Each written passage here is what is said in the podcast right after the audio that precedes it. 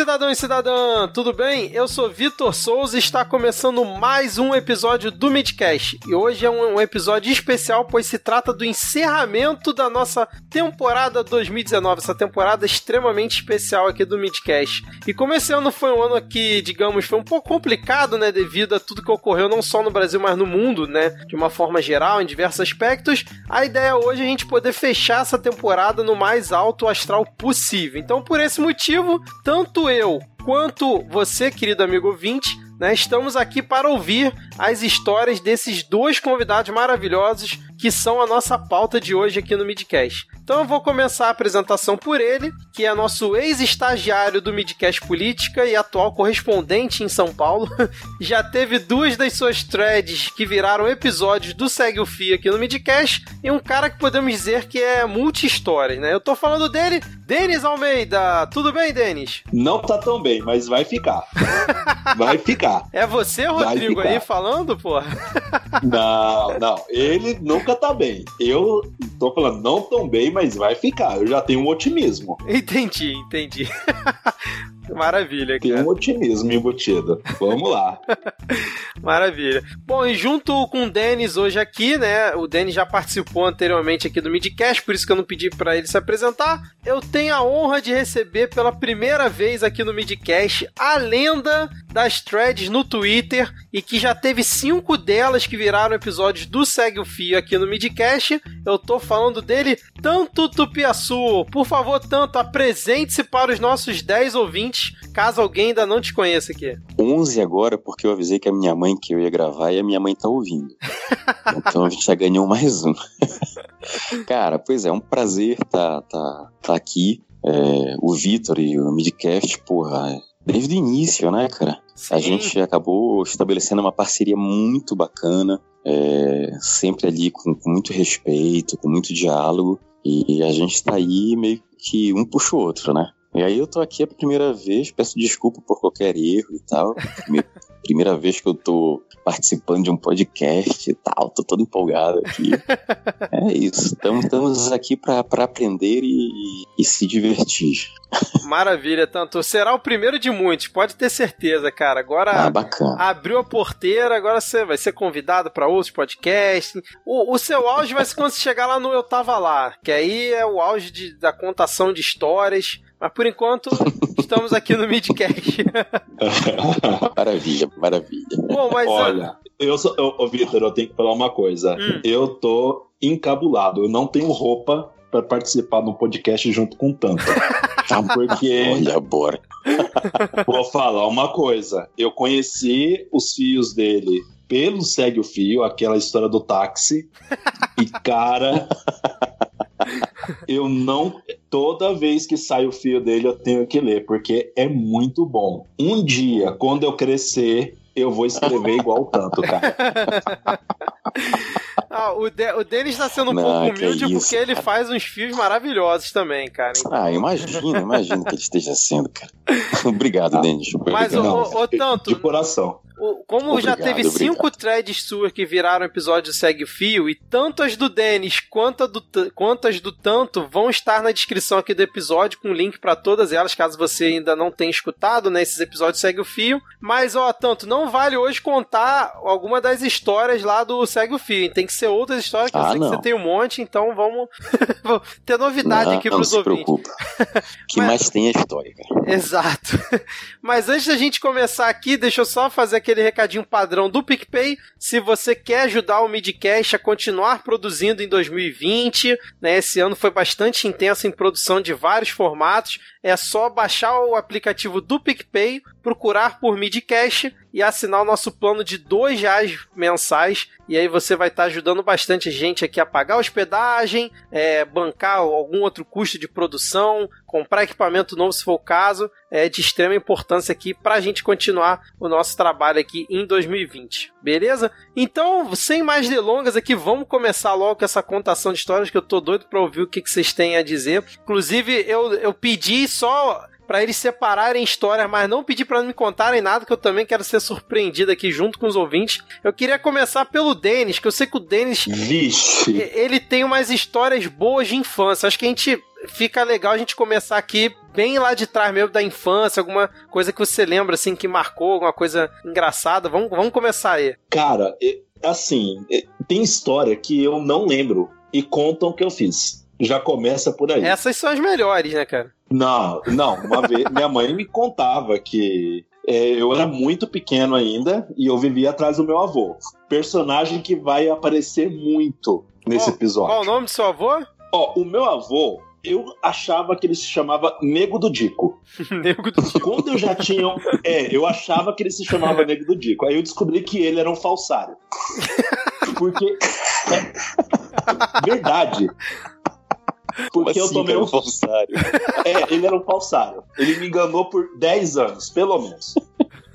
Eu, e a minha avó também. Vamos deixar claro, eu já faço essa denúncia aqui. É eu boa- não cresci boa essa desse relação, jeito hein? à toa. É. Porque olha só o que aconteceu. Eu achava que o meu avô chamava-se Nego do Dico e a minha avó se chamava Zizi. São bons Certo. nomes, são bons nomes. Não, bons nomes, né? Tal. Aí, o que aconteceu? Um dia eu fui com meu avô na cidade. E aí ele entra no banco, vai fazer as coisas e tal. Rapidinho, rapidinho, Denis. Aonde que você morava, cara? Você fala, Ah, foi na cidade, você morava no interior, como é que era? Então, eu nasci numa cidade chamada Pitangui, lá em Minas Gerais. Ah, onde Mas nasceu o Ivo, né? Cara, a- é, É, sério mesmo? Não, não é Não. possível, né? ele não nasceu lá. Ele não nasceu lá, mas a família é de lá. Sério? Acertei, cara. Sério? A, família, é de lá. do, do Ivo Pitangui é de Pitangui, é por isso que é Pitangui o sobrenome? É o que me disseram. Não é possível, cara. Eu não tenho documentação sobre isso. Caraca, cara. Mas o povo de lá é muito feio, ele nunca fez caridade pra cidade. Caraca, cara. Isso eu Um, ab- um abraço pros ouvintes Pitangui que nesse momento foram ofendidos aqui nesse episódio. Esse Meu, eu acabei-. Eu acabei de perder a minha medalha por serviço prestado ao município. Pois agora. é, cara. E eu tenho essa medalha. Sério? Caraca, cara. Olha, eu tô, eu tô é- vendo aqui na Wikipédia que a- as personalidades de Pitangui são. O único que eu conheço aqui, cara, é o Rui Falcão, ex-presidente do PT, cara. Do resto aqui, conheço nenhum desses que estão aqui na Wikipedia. E eu peço desculpas. E agora o Denis, né? Obviamente. Vou botar aqui Não, na pela- Wikipedia. pra quem mora em Pitangui, eles acham que lá é o centro do universo. Não é possível, Acabei cara. de perder os. Tem É, não, 25 é- mil é habitantes naquele lugar, cara. Tô vendo aqui no, no Wikipedia. Não é possível que eles se acham São quantos? São quantos? 25 mil, segundo o censo de 2010. Ah, é? Hum. Então você vai fazer o seguinte agora, Vitor. Vai na parte de cidades vizinhas Ah, e procura. Procura. Achou cidades vizinhas, deixa eu ver aqui. isso no Wikipédia. Não tô achando, não, cara. Lá naquela parte Ah, tá, se, você... tá, tá, achei, achei aqui. Ao sul, ao leste, ao. Sim. Isso. Aham. Você vai procurar aí Leandro Ferreira. Leandro Ferreira, achei aqui. Clica. Cliquei. A cidade é 3 tão mil pequena. habitantes, caraca, cara. Pois é, a cidade é tão pequena que nem tem nome de cidade, tem nome de pessoa.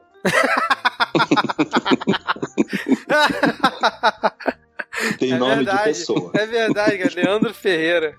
Leandro Ferreira. Mas- vale mas- dizer. Mas, mas vamos Que- voltar pra história lá do. do, do, Do- foi, foi na Então, cidade já com ele.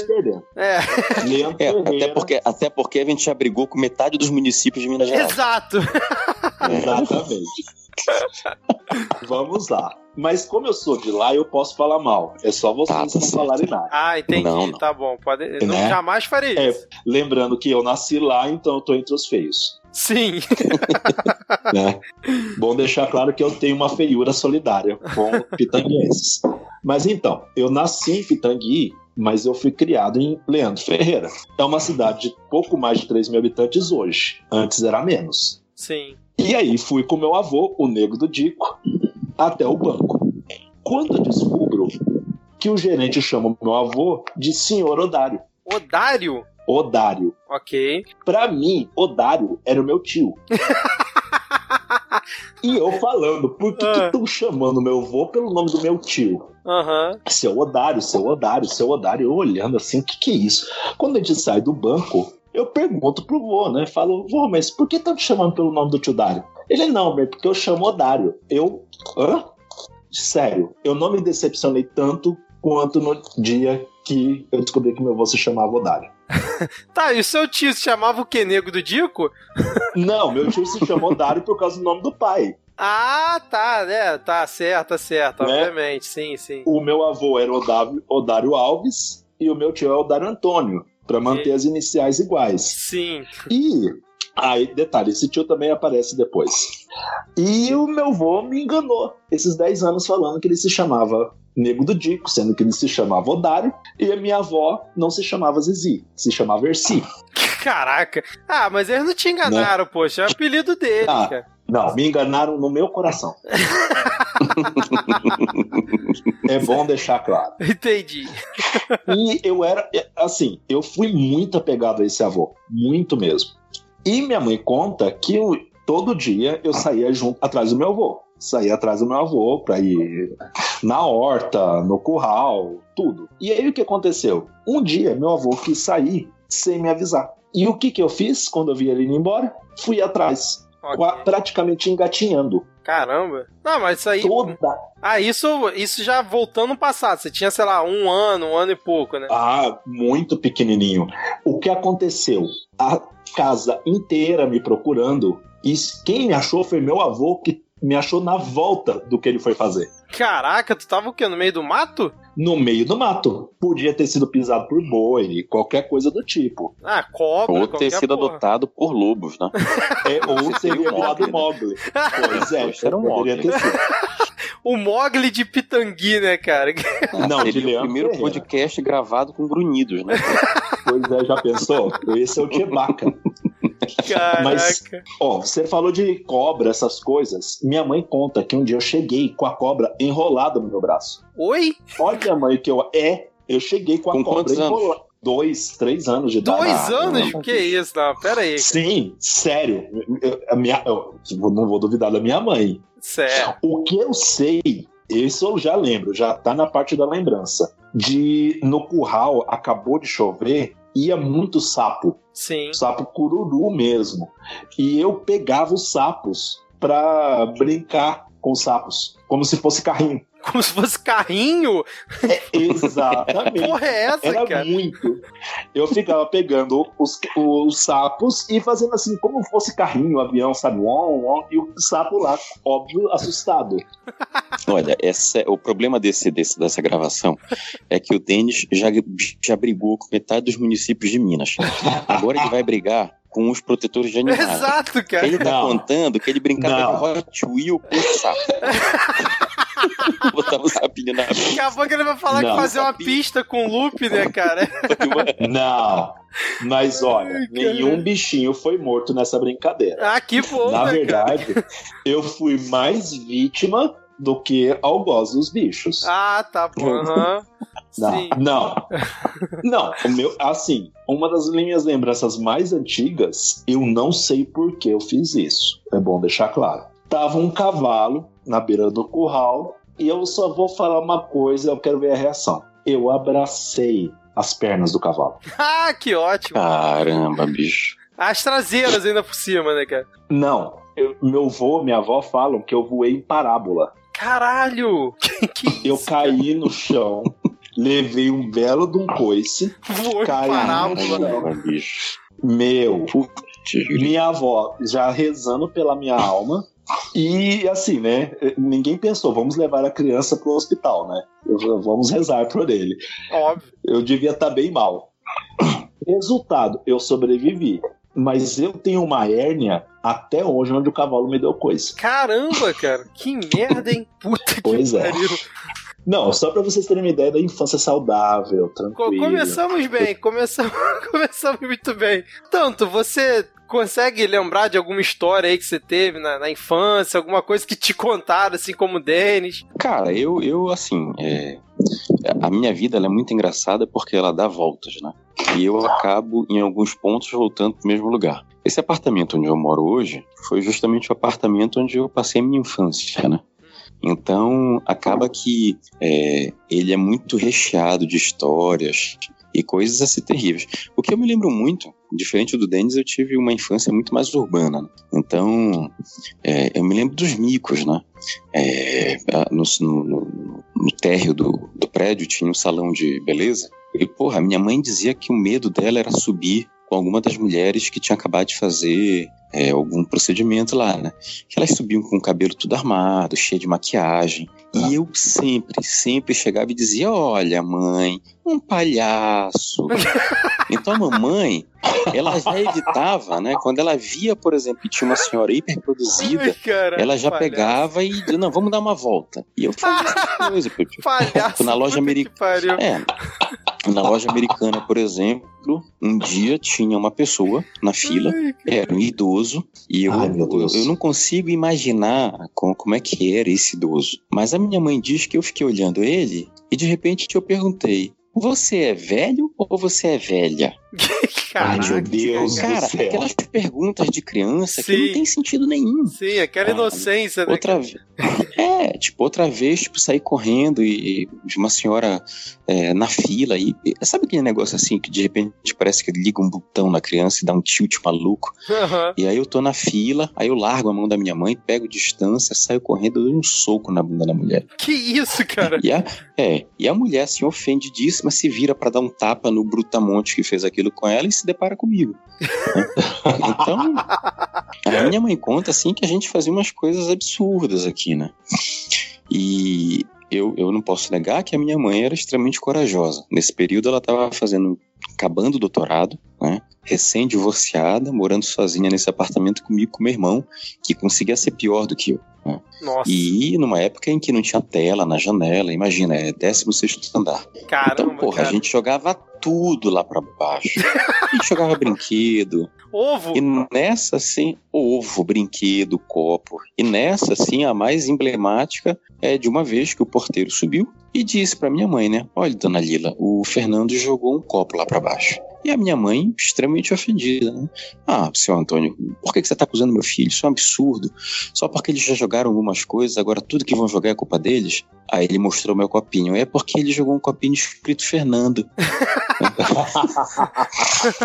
e, e, e é por aí, né, cara? Então, assim, a gente é o terror do prédio. E o mais engraçado é que embaixo da gente morava, moravam os pais da Fafá de Belém. Olha só. Então, é, então aqui embaixo morava a Mariana, filha da Fafá. Sim. Né? E a Mariana, ela acabou diversas vezes sendo confundida com Visage, porque ela saía entrando nos apartamentos, né? E aí ela não pedia, não pedia licença, nem nada, ninguém trancava a porta. E aí ela entrava nos apartamentos e quando via ela matava os vizinhos de susto, porque ela ficava entrando e andando sem avisar ninguém nos Do apartamentos, nada? todo mundo achando. Do nada, cara. Como assim? Aí a minha, que isso, cara? Aí a minha mãe tava assim, final de tarde, estudando, lendo alguma coisa, passava um vulto. aí a mamãe morria do coração para depois descobrir que era ela.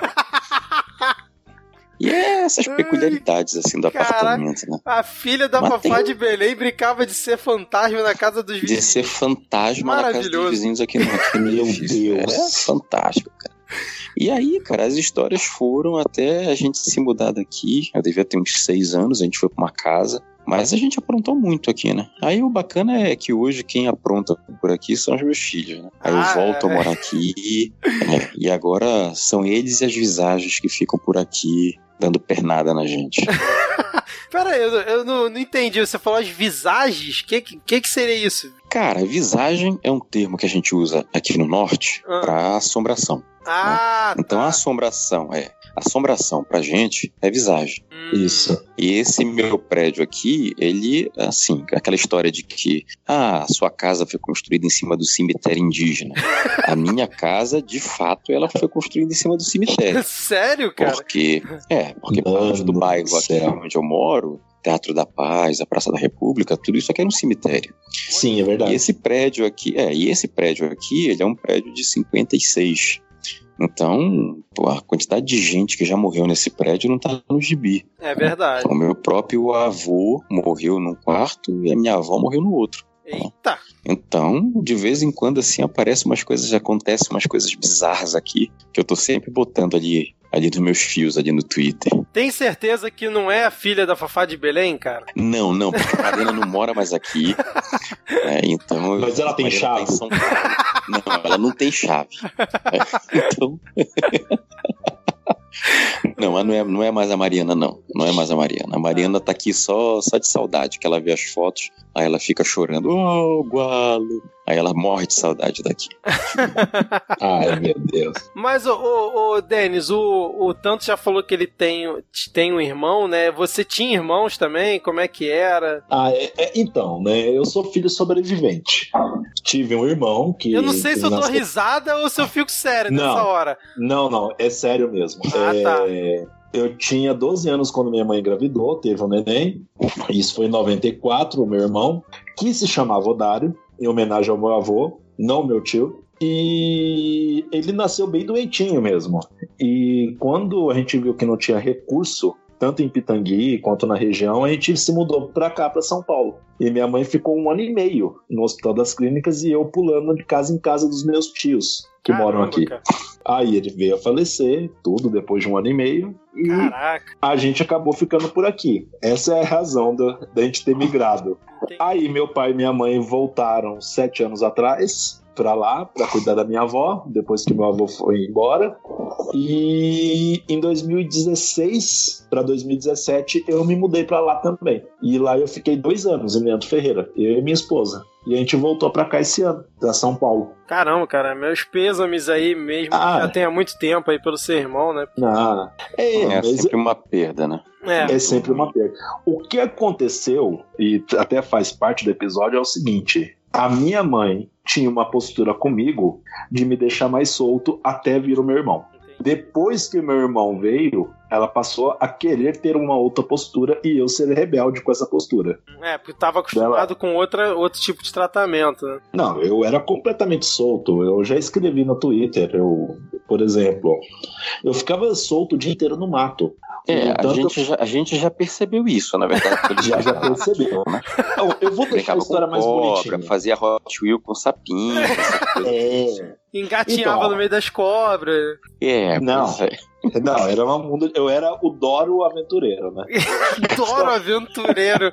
Puta que Mas a minha esposa fala que eu vivo no fantástico mundo de Bob. Hum. Vamos lá.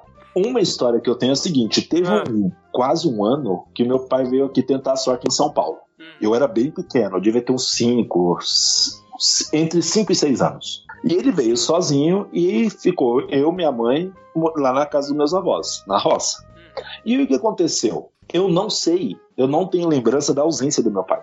Toda vez que eu ia pro mato, pescar, é, passear, tudo, o meu pai estava sempre comigo, o tempo todo, junto comigo. Não, pera aí, cara. É o fantasma do Anakin, pô, que ele ficava ali do teu lado. Então, cara, é dessa que eu queria falar. É uma visagem, para usar o termo do tanto, mas que não era visagem.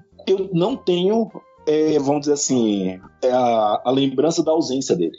Ele estava comigo o tempo todo. E depois, anos depois, o meu avô me contou que eu andava naquela época para baixo e para cima com um pedaço de pau e falava que era meu pai. Caramba. Olha só, cara, que bonito Mas- isso. Mas eu não tenho lembrança de um pedaço de pau. Eu tenho lembrança do meu pai junto comigo. Caramba, Égua, cara. cara, que, que poético isso, bicho. O tempo todo. O tempo todo. Eu supri na minha imaginação Sim. e eu não tenho lembrança. Pra mim, ele, era ele lá. Caramba. Até hoje. Foi, a- foi a forma de escape que você na época teve pra poder suprir justamente. Caramba, cara. Tá vendo? Cara, não era o engraçado, só o engraçado disso tudo, é, o engraçado disso tudo é que a gente sempre tem aquela noção, né, de que os pais fazem tudo pelos filhos, né? Mas os filhos também eles são capazes de fazer umas coisas muito loucas pelos pais e, pela lembrança deles, né? Verdade. Sim. Tu sabes que tu tá me contando isso, Dente, e me lembrei de uma história, cara, que é, é, é bem engraçada, assim, porque foi uma grande aventura, uma grande aventura mesmo que eu vivi. Opa. Eu acho que eu já falei lá no Twitter que em 94 e 95 a gente acabou indo morar fora do Brasil. O, o meu pai foi chamado para fazer uma pós-graduação e a gente foi junto. E, pô, a gente acabou indo parar na França, imagina, um bando de paraense, né, que vive aqui a 35, 39 graus, e morar num país frio, escuro. Nós chegamos lá em pleno inverno, né? Hum. E aí eu me lembro, cara, que. Eu vou contar a história toda, vocês vão, vocês vão entender onde é que eu vou chegar na história de a gente fazer tudo por pai e por mãe, né? Ah, Beleza. E chegou Natal, época do Natal. A minha mãe resolveu comprar aqueles videogamezinho portátil pra gente, né? Então a minha mãe comprou pro meu irmão um Game Gear, que na época era colorido, não sei se vocês lembram, tela colorida e tal. como é que é? Game É, um- Gear. Acho que é Game Gear, alguma coisa assim, né? Que era um da, acho que era da. Porra, eu não vou lembrar agora quem é que produzia aquela, aquela coisa ali. É, eu não tô Mas- lembrado desse não, mas enfim. Mas era, era um coloridinho com tela colorida. E a minha mãe resolveu comprar pra mim um Game Boy. E já comecei me sentindo preterido, né? Pô, meu irmão vai ganhar um que era totalmente moderno com tela colorida e eu vou ganhar um Game Boy. Mas Que é tudo preto e bem, branco. Eu não vou. É, que é preto e branco. Eu não vou reclamar. A minha tia, na época, morava na Alemanha. E nós tínhamos decidido que nós íamos sair da França para passar o Natal na casa da minha tia na Alemanha. Fizemos todos os preparativos para a viagem, para passar o Natal lá com ela. A gente ia sair da nossa cidadezinha, lá em Paris, para fazer um- um- uma conexão e pegar outro trem para ir para a Alemanha. E a minha mãe então resolveu dar os videogames para gente antes da viagem, para que a gente pudesse ir jogando durante o trajeto. Porra, fantástico. O problema é que a minha mãe deu o videogame pro meu irmão e para mim ela comprou errado, cara. Ela não comprou um videogame, cara. Ela comprou simplesmente um adaptador que ligava o Game Boy que eu não tinha na televisão. Puta merda. Nossa. Ai, porra, cara, tipo, ela entrega pra gente tipo, 10 horas da noite e eu com aquela cara de bunda, né? É isso que foi. Meu filho, você não gostou? Eu disse, porra, mãe, mas é que eu não tenho videogame. Ela disse, como assim? Isso aqui é um adaptador, mãezinho. Aí ela ficou devastada, né? Nossa, Ela imagina. assim, Putz, grila. Mas não tem problema. Na estação de trem tem um shopping. A gente vai pegar o trem e antes de subir no trem eu vou e compro um Game Boy pra você. E aí, dito e feito, né? E a minha mãe estranhando, né? Bem que eu vi que o Game Gear do seu irmão custou 300 francos e o seu custou 40. Fiquei estranhando aquilo. E eu, eu na minha cabeça, assim, é, que, que coisa, né? Minha mãe gosta muito de mim, né? Mas tudo bem. Aí, bem, fomos, fomos pro, pro trem, subimos todos no trem, fomos lá pra nossa cabine, deixamos as coisas todas lá. E aí a minha mãe então disse: Ó, vamos lá comprar o Game Boy. E o meu pai dizendo, né? Lila, é perigoso, Lila, olha o tempo. Vamos comprar na Alemanha. Não, eu vou comprar logo agora. Minha mãe, teimosa que só, pegou e foi andando comigo pela estação de trem, entrou no shopping, fomos, pegamos o Game Boy, fomos pra fila. E eu disse pra minha mãe: Mãe, vá logo pro trem que eu vou pagar aqui, que eu ando mais rápido que a senhora. Mas peraí, Eu tu tinha quantos anos aí, cara? Eu tinha 15 anos. Ah, tá, 15 anos, ok. Ah. É. Ok. Aí Senão minha ia ser mãe- porque eles esqueceram de mim, né? É, pois é, cara. Não, mas, mas, mas, mas vamos lá, vamos lá. Ah, Aí a minha mãe foi, foi na minha frente e eu comprei o Game Boy e saí, cara, muito feliz pelo shopping, assoviando.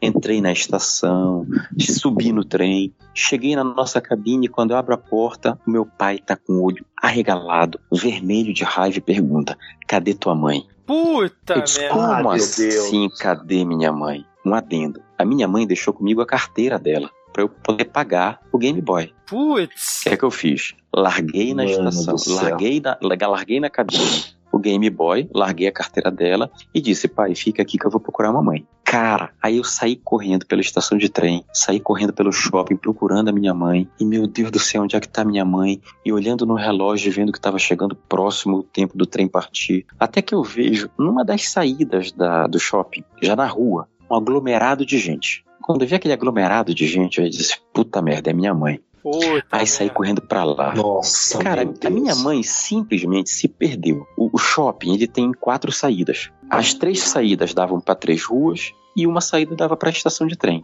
A Aham. minha mãe se perdeu, foi parar em outro lugar e cara, quando ela se viu perdida, ela simplesmente esqueceu o francês e esqueceu qualquer coisa que pudesse ajudar ela. Ela tava chorando no meio da rua, um bando de gente tentando acalmar ela ao redor, falando em português, dizendo: "Meus filhos, meus filhos, meus filhos". Aí eu só entrei no meio da multidão e puxei: "Mãe, bora!" E saímos correndo pela estação, pelo shopping. Uhum. E aí fomos pelo shopping e tal, descemos as escadas, chegamos na estação de trem, o trem tava partindo. Eita porra. Aí eu disse: Nossa. Mãe, corre, corre. Até então eu tava correndo de mão dada com ela, né? Aí eu disse, mãe, corre, corre. E saí correndo. Porra, corri bem mais rápido, consegui subir ainda no nosso vagão. E aí eu tô lá, vitorioso, segurando no vagão, o vento batendo meu no meu Deus. rosto, no meu cabelo. E quando eu olho para frente, eu só vejo meu pai com a cabeça para fora da janela, gritando alguma coisa que eu não ouço e apontando para trás. Porra, obviamente a minha mãe não conseguiu alcançar o trem.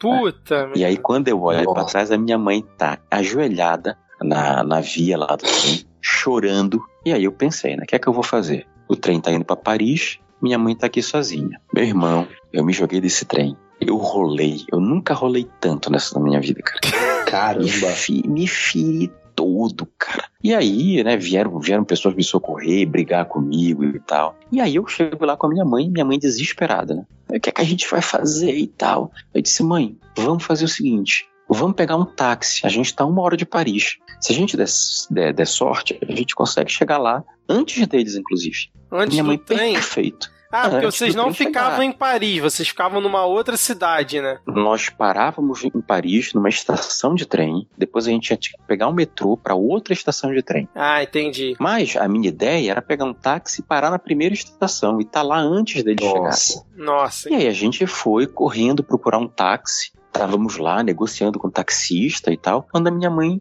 se vira para mim e diz: Meu filho, me pega a minha carteira para eu poder pagar o homem. Putz, tava no trem. Puta, né? tava no merda. trem. Mãe, eu deixei a carteira no vagão junto com o Game Boy. Égua, cara, aquela desolação, tristeza, sem saber o que fazer. Imagina, sem dinheiro, sem documento e sem a família, um dia, dois dias antes do Natal, né? Caraca. Quando o desespero já tava assim no auge, surge meu pai, do nada, cara. Meu Teu pai, pai no meio da estação. Pois é, gritando com a gente, fazendo maior escarcel com a gente.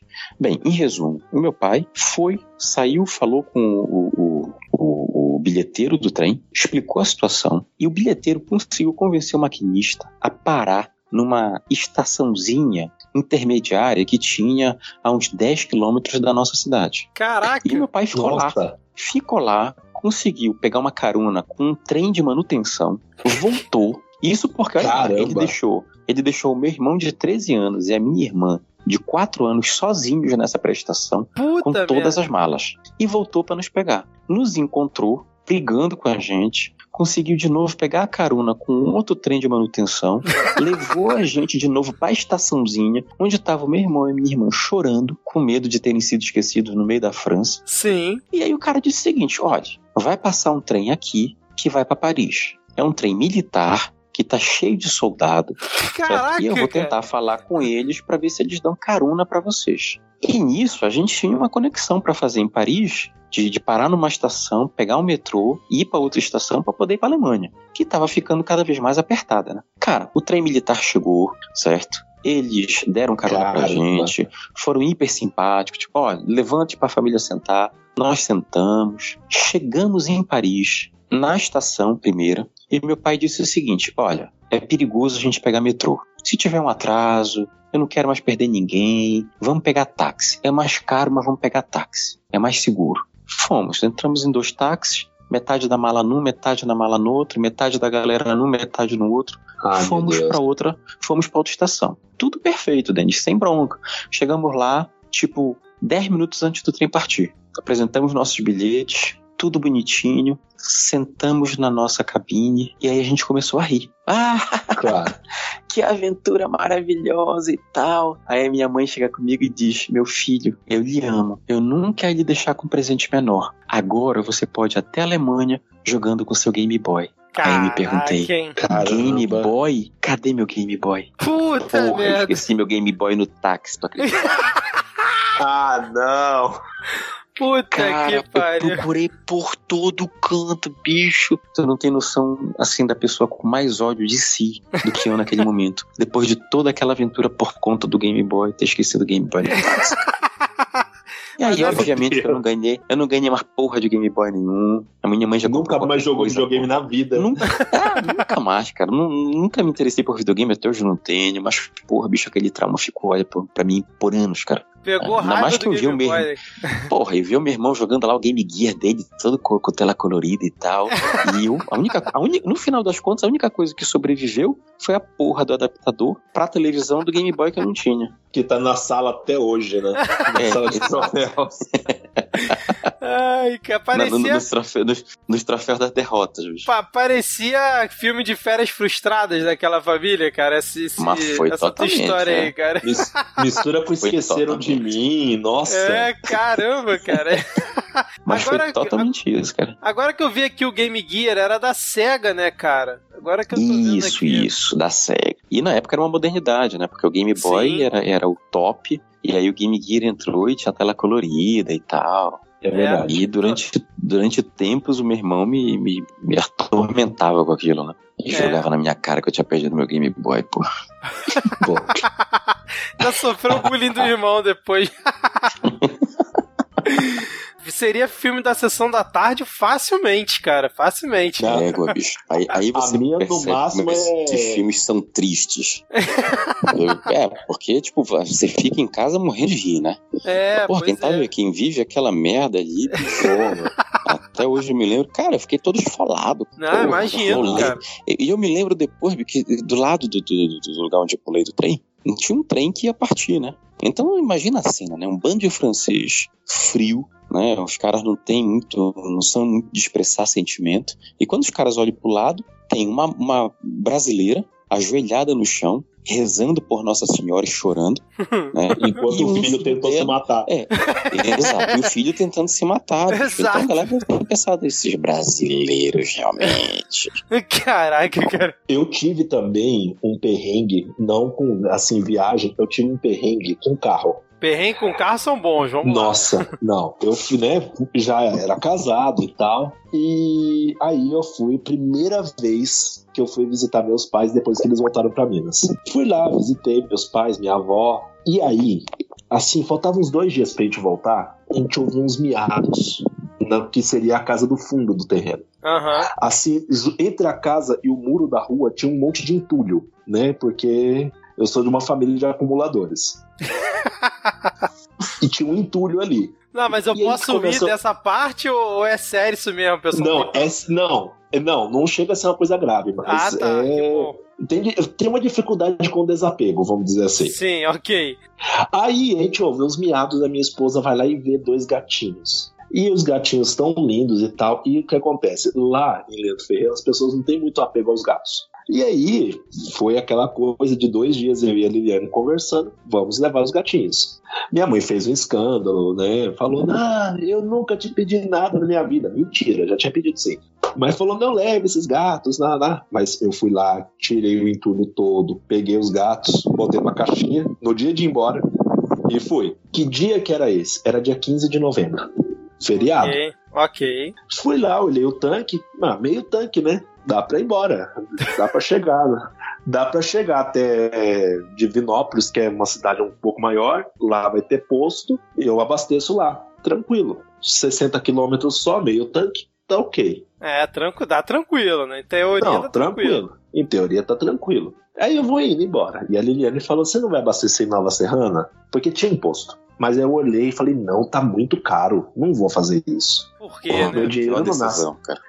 né? Cara, tô indo embora. Chego em Divinópolis. Nenhum posto aberto. Putz, Putz, ah, é grilo. 15 de novembro, né?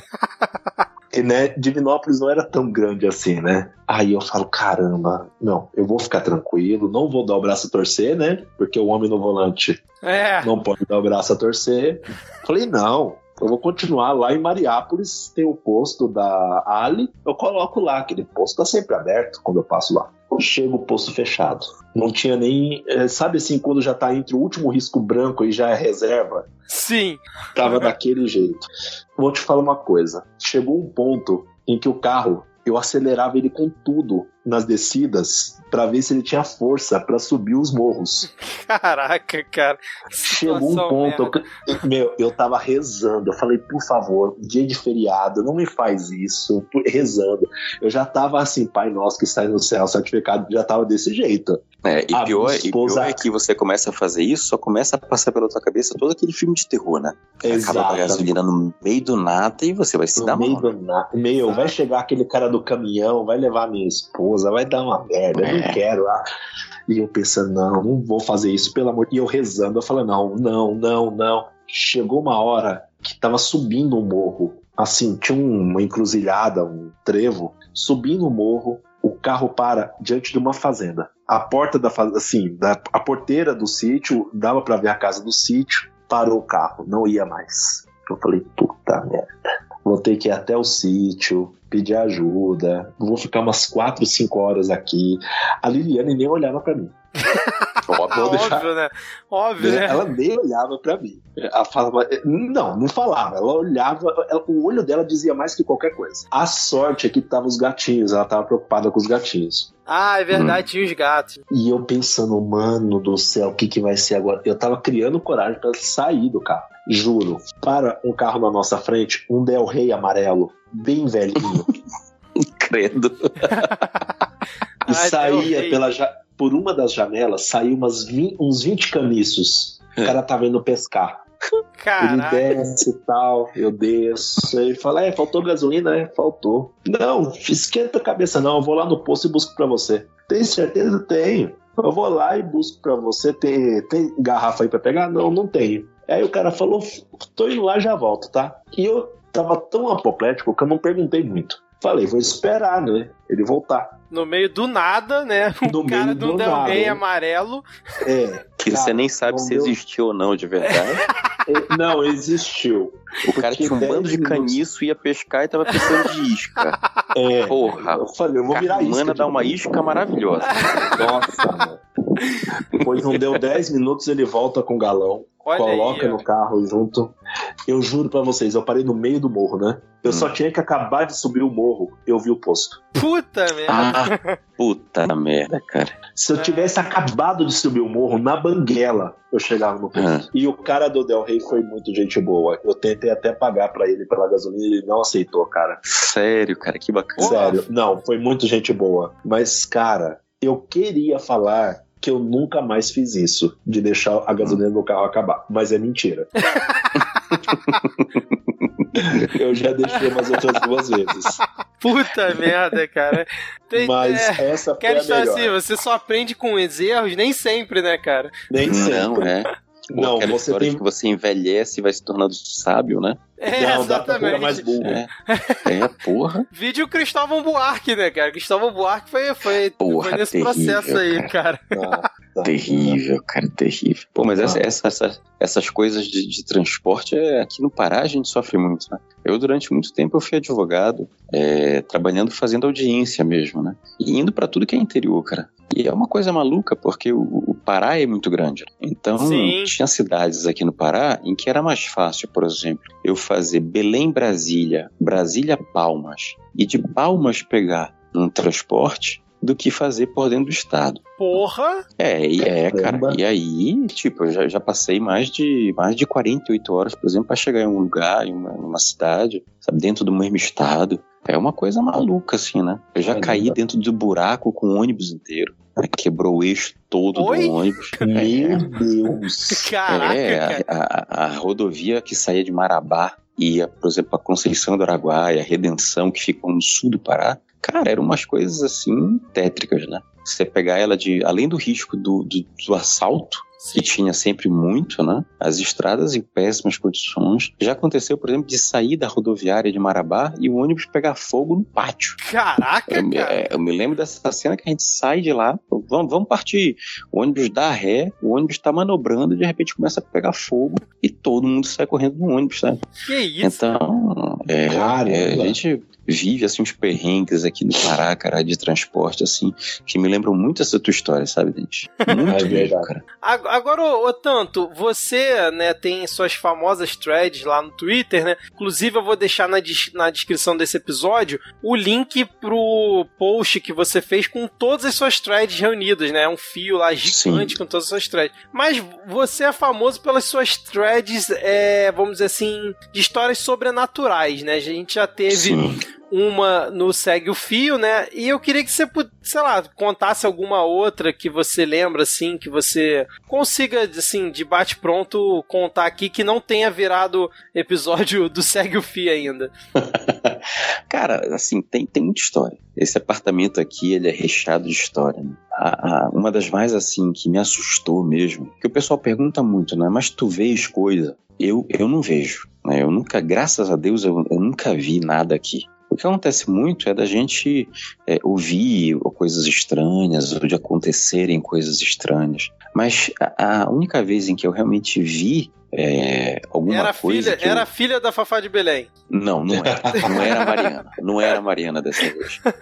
Cara, o meu avô, ele estava internado né, e teve, teve um problema sério, estava internado na UTI e eu não quis visitá-lo. Durante todo o tempo que ele teve internado, eu, eu optei por não ir até que foi chegando é, o período em que eu percebi que as coisas estavam melhorando, os médicos começavam a dar boas notícias, e finalmente o médico disse que, olha, se continuar assim, o teu avô deve sair da UTI nesse final de semana. Como meu avô estava melhorando muito, nós decidimos ir para Mosqueiro. Mosqueiro é uma cidade, é um distrito de Belém, né, que fica a 70 quilômetros de Belém. É uma ilha é, e é muito bonito lá tem uma ocupação muito antiga, uns casarões em madeira, uns chalés, praia de água doce, e a gente tinha uma casa lá. Então a minha mãe se certificou é, com meu pai, qual era a situação do meu avô. Eu disse: olha, ele está melhorando, podem viajar tranquilos, ele deve sair da, da UTI já na segunda-feira. E a minha avó falou para mim: meu filho, você não quis ver seu avô esse tempo todo que ele teve internado. Não se preocupe que segunda-feira você vai ver o seu avô já fora da UTI. E fomos para Mosqueiro. Nessa época, minha mãe tinha comprado um carro novo. A gente tinha acabado de voltar da França. E minha mãe tinha comprado um carro novo, um, um bando de modernidade que tinha. E uma das modernidades era um alarme com sensor de movimento. Olha então, só. você tranca... é, você trancava o carro dentro e Hoje eu acho que isso é comum, né? Você tranca o carro e se tiver algum movimento dentro, toca o alarme, né? E a gente estacionou os carros, foi meu tio, foram vários tios meus, a gente estacionou no fundo do terreno e a gente ficou na frente da casa contando história de terror de noite. Aí eu vou contextualizar um pouco. A casa ficava no meio do mato, lá no Mosqueiro. Ah, que era ótimo. isolada de tudo.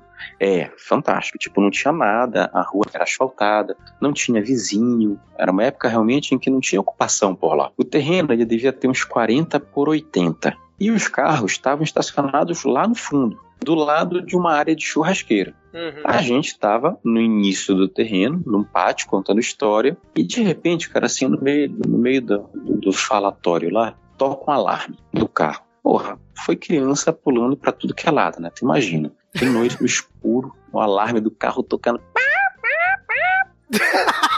A criança pulando pela janela, se jogando no mato e tal. E aí eu já me toquei que era o alarme do carro. Óbvio que eu também pulei, né? Saí correndo, pulei por uma janela, mas me toquei que era o alarme do carro, então já peguei a chave do carro e fui lá.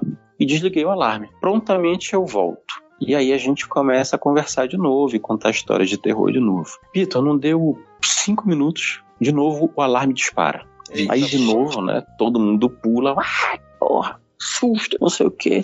Menos do que da primeira vez. E eu já corri de novo, peguei a chave e desliguei o alarme. Aí meu pai nessa hora gritou para mim: Ó, oh, vê se não tem janela aberta, vê se não tem algum bicho, besouro dentro, sei lá, que pode estar tá tocando o sensor. Hum. Aí eu abri o carro, vi tudinho e tal, e não tinha nada. Tranquei todas as portas, voltei. Sentamos de novo e a conversa já tomou outro rumo. Quando de repente, uns 10 minutos depois, de novo alarme. Pá, pá, pá, pá, pá. Aí a gente já disse, porra, o que é isso, Meu né? Deus do céu, Aí se tem meu bosta pai- é. pronta, eu me cago toda aí, mano. Óbvio que não vai ser o besouro, né? Nessa hora você já elimina É. o besouro, não é mais o besouro, né? Não, aí meu pai diz assim: Ô filho, tranque o carro na chave e não liga o alarme. Eu novamente fui. Aí você imagina que eu desci da casa, fui andando pelo terreno, 80 metros no escuro, no meio do mato, volto lá e tranco o carro. Cara, quando eu tô voltando, pela primeira vez, não sei por qual razão, eu fui impelido a olhar para a área da churrasqueira. Nossa. E quando eu olho para a área da churrasqueira, certo? Que foi assim, eu, em momento algum das outras vezes eu pensei em olhar para a área da churrasqueira. Eu vejo meu avô, todo vestido de branco, ele era médico, me olhando, parado, do lado Eita da mesa da porra. churrasqueira. Caramba. Aí, meu irmão, eu já peguei e saí correndo, gritando, me enfiei no colo da minha mãe, comecei a chorar, e a minha mãe, preocupada, né? A minha mãe, ela é muito, ela é muito cética, mas ela também é muito crente. E aí minha mãe prontamente pegou o telefone, ligou para Belém. Como é que tá ele? Não, ele tá bem, tá benzinho, tá melhorando, tá tranquilo e tal. Mas eu tive certeza de que eu tinha visto meu avô. É é uma coisa assim que ninguém me tira da cabeça de que naquele momento eu vi meu avô. Obviamente aí a, a noite meio que morreu, todo mundo ficou meio assim amuado, né? E a gente foi dormir Claro. cedo. No domingo, a gente volta pra Belém, fomos pra praia, todo mundo com aquele negócio. Mas tu viste, tu viste mesmo teu avô? Vi, tenho certeza que foi meu avô. Meu avô tava parado na churrasqueira me olhando, certo? E eu tenho certeza que alguma coisa fez aquele alarme do carro tocar três vezes para que eu fosse lá três vezes e para que eu o visse ali. Não sei porquê. Mas, cara, nós voltamos pra Belém e o meu avô morreu na noite do domingo. Puta. Caramba. O meu avô que vinha melhorando, melhorando, melhorando, morreu na noite de domingo e eu fui o único neto que não entrei pra ver o meu avô. E, e foi o motivo da reclamação dele, né? Tipo, ah, sim, mas você não vai, ele não, o Fernando não vem me ver, o Fernando não vai entrar aqui. E aí o, que o que eu imagino assim é que tipo, meu avô, de alguma forma, ele quis me ver ou quis que eu visse. Né? Sim. E foi a única vez assim que eu, eu, eu, eu acredito que eu tenha visto algo.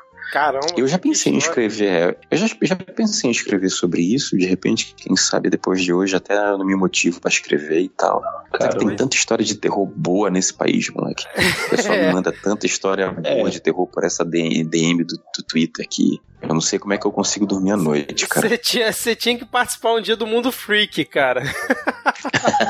Nossa, meu Deus, Engraçado. ia ser bom. É, engra, é engraçado que uma galera, cara, marca quando eu faço essas trilhas, uma galera fica marcando o mundo freak. Aham. E eu, eu vou tirar um dia pra acompanhar eles lá pra ver se de fato eu tô ali naquele universo. Tá, tá sim. Eu já Tá te falando, sim. tá. Eu vou mandar, eu vou mandar uma mensagem pra, pra Ira Croft. Vou falar, Ira, você precisa chamar o tanto pra gravar com vocês um dia aí, cara. É, eu gravo, a faço- thread dele. Eu faço, eu faço. Ela leu uma leu, das threads. É. Ela Ah, leu. é? É. Ela, leu a uma da minha threads. filha. Ah, não, é, no, no Segue o Fio, sim, sim. Eu tô falando. Segue o fio, é. é. Sim, é. Eu Isso. eu tô falando no, lá no Mundo Freak mesmo. Aliás, a, a thread da Sofia do Bagulhos Sinistros, né? Um bastidor aqui. Eu, quando falei com a Ira, né? Fui na cara de pau, falei: Ira, tem uma thread aqui, segue o fio. Ela, ah, tá, legal. Falei: ó, a thread é essa aqui e. Tem que ser vo- você narrando. Você tem que narrar essa. É, é a cara aí do mundo freak. Ela, pô, mas eu tô enrolada, gente. Eu fiquei acho que umas duas ou três semanas esperando ela ter uma, uma vaga lá na agenda. Ela mandava, "Não- desiste de mim, não, não sei o quê. Aí foi, funcionou, ela conseguiu gravar. E aí saiu aquela thread maravilhosa, né, cara? É, e ela, Ela ficou é muito boa, né? É, muito boa. Muito, muito boa, muito boa. Um abraço aí Aquela- pra, pra nossa ouvinte Ira Croft. É, essas histórias, essas histórias ficam povoando, né? Aquela, aquela história da Maria Fernanda ali, da, aquelas histórias que ela conta. Cara, ela tem um- uma penca de história. Aquelas ali, era, acho que eu lembrava e tal, mas, porra, ela tem uma- umas histórias, assim, tenebrosas, assim. Caraca, aquela, ela aquela, thread é, aquela thread é muito assustadora, cara, na moral. É sim. É sim. É, aquela história, aquela história que o pessoal riu pra cacete, né? Tipo, de vontade de dar pra adoção. Mas, porra, bicho, você imagina? Você tá com seu filho no colo, aí ela fala, ah, meu irmão morto vem me visitar. Caraca, Porra. cara, é sinistro aquilo ali. Então fica Tanto- longe de mim, deixa ele te visitar pra lá, que Ó, Agora, vou falar uma coisa pra vocês. Ah. eu, não, eu, eu não assisto filme de terror. Eu não assisto.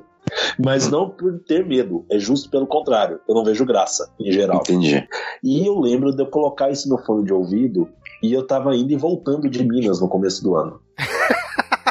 Toda semana. Eu sozinho no carro ouço isso. Cara, Deus do céu. é, ainda bem que só tem oito minutos, né, cara? É, agora imagina ouvir isso pessoalmente, né? Isso que eu te digo. Porra! Não, É. nem. Ô, Trouxeram meu corpo aqui pro cemitério, Nossa cataram meu senhora, corpo e cara. botaram numa caixinha. Porra. Caraca, cara, tá maluco. Mano, É, cara. Agora, agora ô, ô Denis, falando em assombração, você parece já conhecer o Alexandre Frota, o pai do Nando Moura. Como é que são esses causos aí, Rafa? Ó, você mandou a lista aqui pra mim, você botou Sônia Lima, Tiazinha, Sônia Lima. pai Sim, do Nando Moura e Alexandre Frota. Sim, qual que você quer? Tiazinha, É, você- claro. Não, é a mais sem graça, cara. Falando sério, foi assim. No caso dos três que eu coloquei juntos, a Sônia Lima, a Tiazinha e o Frota, eles são pais de alunos do colégio que eu trabalhava. Hum, ah, achei que tu tinha ido lá no programa do Luciano Não. Huck Não, sofrer depilação dois- da tiazinha. não. Os dois únicos programas que eu fui na minha vida foi um programa do Ratinho e o Super Nossa. Pop na época da Galisteu. No, no, ah, tá, porra. Caraca, tu foi no programa do Ratinho. Espero que não no exame de DNA, né? Excursão organizada pela minha mãe. Caramba, cara, que Caramba. coisa Eu maravilhosa. não. É, cara, foi. É um período sombrio. Um dia eu entrei no colégio, comecei a trabalhar. É, mano, eu não tenho como descrever de outro jeito. Foi um período tenebroso. Eu não me orgulho disso. Mas vamos lá, Sônia Lima, Tiazinha Frota, na ordem, que é do mais, mais sem graça pro mais engraçado. Ok. Sônia Lima foi assim: eu entrei no colégio, tinha um garoto de nono ano, e a gente foi, viu? Eu fui escolhido, não sei porquê, nesse ano, para também fazer a viagem de formatura com a sala dele. E aí tô conversando e tal, com o moleque tudo. E aí ele falou do pai da mãe, do pai da mãe, do pai da mãe. E aí, em dado momento, ele manda, né, que eu sou filho da Sônia Lima e do Wagner Montes. Eu, oi? E na reunião de pais eu conheci ela, uma senhora tranquila, nada Aham. demais. Só tive um encontro, depois não dei mais aula pro filho dela, que ele foi pro médio, não, não dava aula pra ensino médio. Da tiazinha, foi um dia que assim, foi um frisson na escola. imagino, os imagino. professores, não, os professores todos, né? Você viu quem tá ali, quem tá ali? É a tiazinha, eu juro. Eu fiquei olhando, procurei uns dois minutos, cadê? Até eu ver uma menininha assim, meio baixinha, sabe? Sim, sim. super normal. E, acho que eu tava na imagem, o que tava na TV. Nada demais também. E ela ficou só seis meses, foi uma coisa rápida. Agora, o Frota merece um capítulo à parte. Porque foi assim. Então, um dia então eu tô... comece. Então vamos lá. Um dia, chego no colégio para dar minha aula, tal, coloco o meu jaleco de professor, ponho meu dedinho no ponto, tô indo andando lá pelos corredores do colégio. E o que acontecia? Eu tinha que passar pelas salas do infantil para subir um, um lance de escadas e chegar na sala dos professores. Ok. Tô andando naquele corredor, de repente eu vejo ele. Assim, sem aviso, sem nada. Do nada Dá- apareceu na tua Do frente. nada. Assim, eu tava, sabe, olhando assim, meio apressado, olhando a apostila, pensando na Ah. primeira aula do dia. De repente eu olho pra frente e tá o Frota. eu, não, eu juro, eu procurei a câmera. Eu procurei a câmera. Eu falei, não, é pegadinha, não é possível. Eu olho de um lado, olho pro outro, não vejo nada. Falei, ah, vou, vou agir normalmente. Continuei andando, só dei bom dia, continuei. Isso foi ali em abril, por aí vai. Chegou a festa junina. Ah, peraí, tu deu bom dia pra ele e não falou nada, só. Não, falou, bom dia. Sabe aquele Ah, bom dia tá. de manhã, né? Aquele Aham. bom dia. Bom matutino. dia, bom, Bom dia, bom dia. Bom dia. E, ó, é, e aí, ó. Ai, caralho. Aí depois você foi pra festa junina. Então, aí, aí o que aconteceu? Tô no dia da festa junina, me colocaram no microfone pra cantar a festa junina, né? Olha a cobra, esse tipo de coisa. Tá, tu era o narrador lá é da festa. mentira. É, exato, eu cantava. Aham. De repente eu vejo o Frota andando no meio das mesas, assim. Eu não sei por que eu fiz isso. Eu não me orgulho disso. Hum, Mas ele andando ali, eu não consegui me segurar. Eu mandei, e aí, papito? no microfone? No microfone. Caraca, do inteira nada. ouviu. Ele olhou direto no palco. Eu falei, mano, eu vou apanhar muito, cara. Eu tô muito ferrado. Deu justa? Era, era- era na época da Casa dos Artistas, por isso tu mudou aí, papito? Não, foi bem depois. Eu, eu, acho que quase ninguém entendeu dos- das crianças, só os adultos entenderam. É, porque o Só Ia e ele Papito era do porque- Supla, né? Exatamente, que eu era do time, time Supla, né? Ah, sim. eu desci do palco pensando, né? de- quase mandando um zap de despedida no grupo da família, né? Mas vou dizer uma coisa: não estou defendendo o Frota, mas ele foi gentil comigo ali, naquele contexto. Talvez ele tinha medo do processo, qualquer coisa do tipo, mas ele foi gentil. Não foi amigo, não viramos nada, mas eu sobrevivi ao Frota. não, não tacou uma cadeira em cima de você, né, cara? Não, não, não chegamos a isso. Eu conheci um bando de celebridade uma vez que a gente foi fazer uma viagem pra Fernando de Noronha, cara. Negócio Eita, despretensioso e tal. olha o horário que você vai botar isso no ar. Não, não, mas não. Mas a gente era criança e tal ainda. E aí a gente chega em Fernando de Noronha, estavam gravando aquela minissérie O Sorriso da... Não, Riacho Doce. Riacho Doce. Riacho Ah, Doce? Não lembro dessa, não. Sim. Pera aí. Nossa, No procura no- aí, cara. corpo fechado E- pro amor. Cara, e aí, Vera exatamente. Fischer, foi- Vera Fischer. Vera Fischer, cara. Porra, e tava lá todo o elenco da Globo. E a Vera Fischer. Cara, a Vera Fischer, é, se tiver me ouvindo, cara, você é uma gentileza. Você é um amor de pessoa. Olha, você fez um moleque muito feliz porque você me tratou muito bem. E hoje eu sei, Vera Fischer, quanto eu te enchi o saco naquele hotel. Porque eu ficava que nem um cachorrinho atrás dela. Cara, eu tirava tanta foto com ela que ela se virava comigo e dizia: Mas eu já não tirei foto com você. Eu dizia: Mas eu quero mais uma. Que Caralho. mulher paciente, que mulher educada. Olha, foi, foi fantástico, cara. Maravilhoso. Não, e tinha também, tô vendo aqui, né? É, Luísa Tomé, Luísa Tomé, Fernanda Sim. Montenegro, Erson Cravo, grande elenco, hein, cara? É, Não, foi, tava todo mundo no mesmo hotel que a gente, cara. Fantástico. Mas bem, não importa, não importa o elenco, só me importa a Vera Fischer. Até hoje eu tenho uma foto com ela, Vera Fischer rindo, e eu do lado, cara, eu não consigo nem explicar a minha pose, sabe? É uma coisa assim que. Riacho Doce foi uma minissérie exibida pela Globo em 1990 com duração de 40 capítulos. Olha só, cara. É, foi, foi bonito. Mas tem, tem mais alguma história sua, tanto com celebridades ou não, não é o seu forte esse? Não, aproveitando, aproveitando que, que o Denis está falando da tiazinha, né? A minha única história com a tiazinha e por que que eu pedi para ele contar o encontro dele com a tiazinha? É porque a tiazinha foi a única Playboy que eu comprei na vida. Olha né? aí. E que até hoje eu não sei por que comprei. Ah, eu vi que tava tendo um frisson e tal. Playboy da tiazinha. E eu comprei. E ficou lá no meu quarto, guardada na minha estante durante anos e tal. Até que um amigo meu descobriu que eu tinha essa Playboy. Cara, ele entrou numa piração querendo comprar essa revista. E, tipo, acho que 10 anos depois, eu vendi ela por 300 reais. Mais uma barra de fazer exercícios. Caraca, E assim eu me desfiz da única Playboy que eu comprei, que foi a Playboy da tiazinha. entendi. É a minha história de celebridade com ela. Aí depois o cara entrou na internet e estava lá tudo escaneado, né, cara? O cara Ah, pagou 300 reais.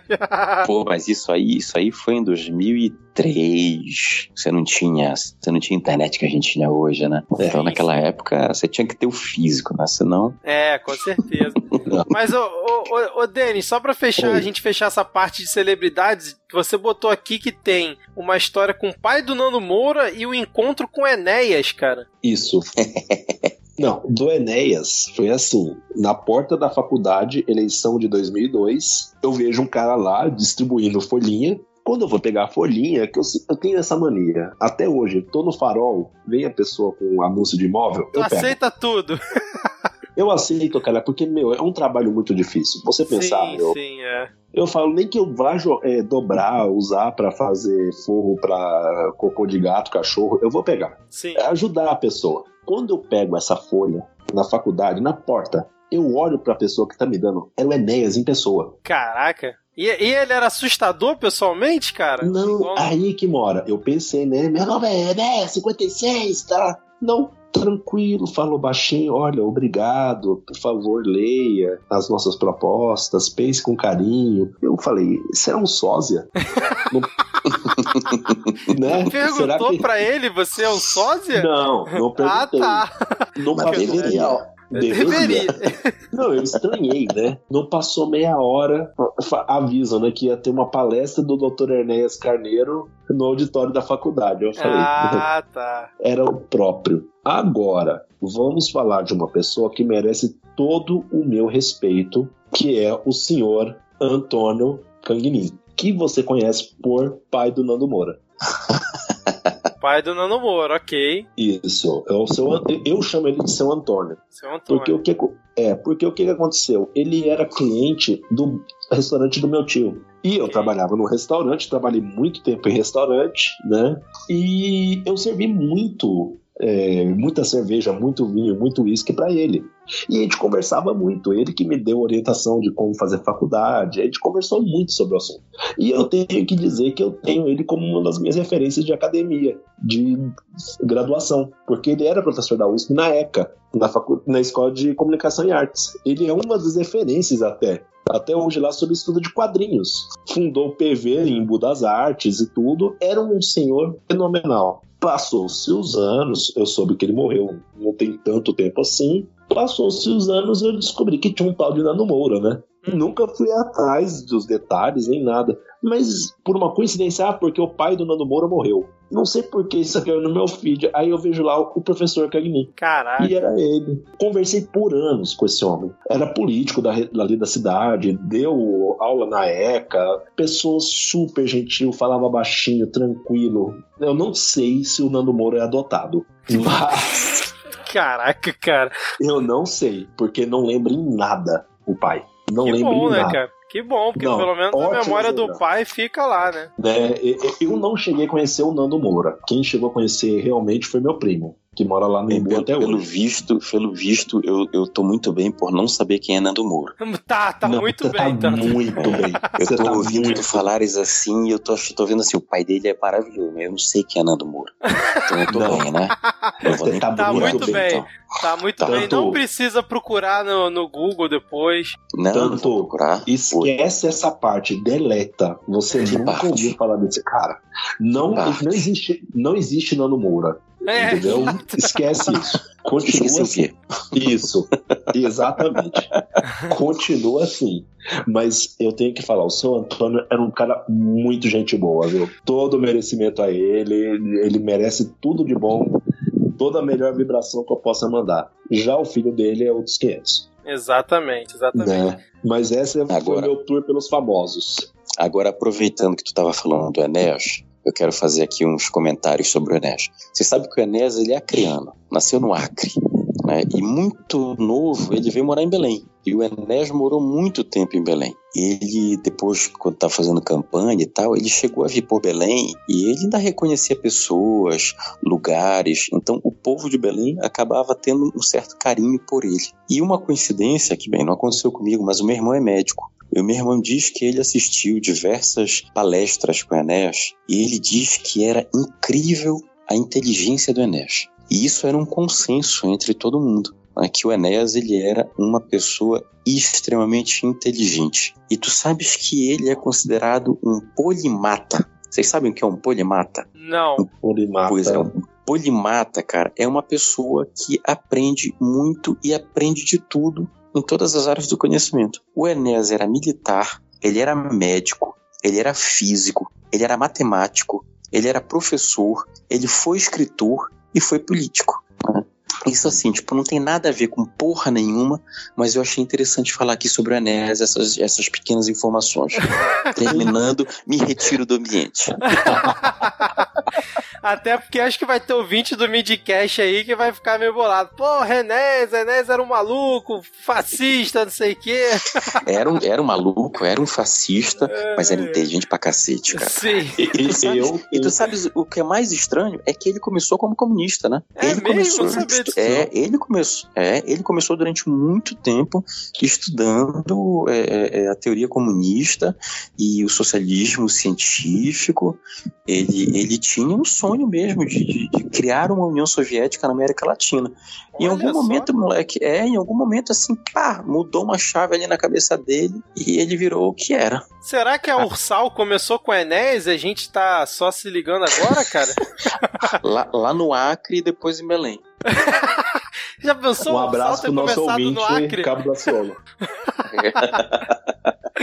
ai, ai. Agora, o tanto, é, a gente tava falando aqui de algumas histórias de pessoas e tal. Tem uma, uma thread sua que eu acho maravilhosa, que infelizmente não virou episódio do Segue Fio por, por vários motivos, né? Que é a história que você ajudou um menino que tava quase sendo linchado, cara. Eu acho essa história maravilhosa. Sim, sim. É, essa história ela, ela é engraçada porque é, sabe aquele dia que você chega do trabalho e você tira sua roupa e você tá na sua casa tranquilo pensando assim, o dia acabou, agora eu tô aqui na minha casa e é só curtir, né? E de repente, cara, deu uma reviravolta naquele dia e eu fui parar em lugares e, e fazendo coisas que eu nunca imaginei, né?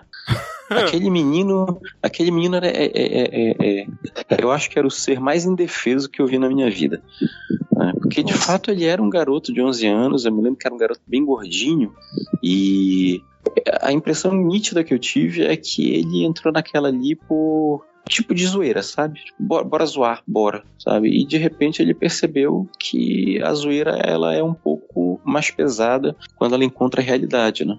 Eu, eu, não, eu não, não sei nem por que, que eu não botei na, tri, na threads, mas na época eu tava com uma namorada em casa. E a minha namorada que, que também ficou insistindo, né? Pra eu descer, pra não deixar que machucassem ele e tal. Mas só para contextualizar, você tava em casa e você viu uma movimentação na rua de pessoas querendo pegar lá o menino e tal, né? Porque eu tava em casa, é. Uhum. Eu, tava no, eu tava num apartamento que fica no sexto andar e numa rua relativamente tranquila. Então qualquer coisa que acontece ali na rua a gente ouve. E acho que foi a primeira vez em que houve um assalto ali. Né? A primeira vez em que a gente pelo menos ouviu os gritos de um assalto. O primeiro grito foi da mulher, né? Eu ouvi um grito alto de uma mulher e depois você ouvi a confusão toda e a gente já estava indo para a janela quando a gente começou a ouvir o grito de pega, pega, pega, pega e o moleque já estava apanhando, né? No meio da rua, Uhum. Ele estava apanhando, Caramba. acho que uns, a uns 10 metros da entrada do meu prédio. E foi aí que eu desci. E aquilo é verdade, cara. Eu tava de cueca em casa.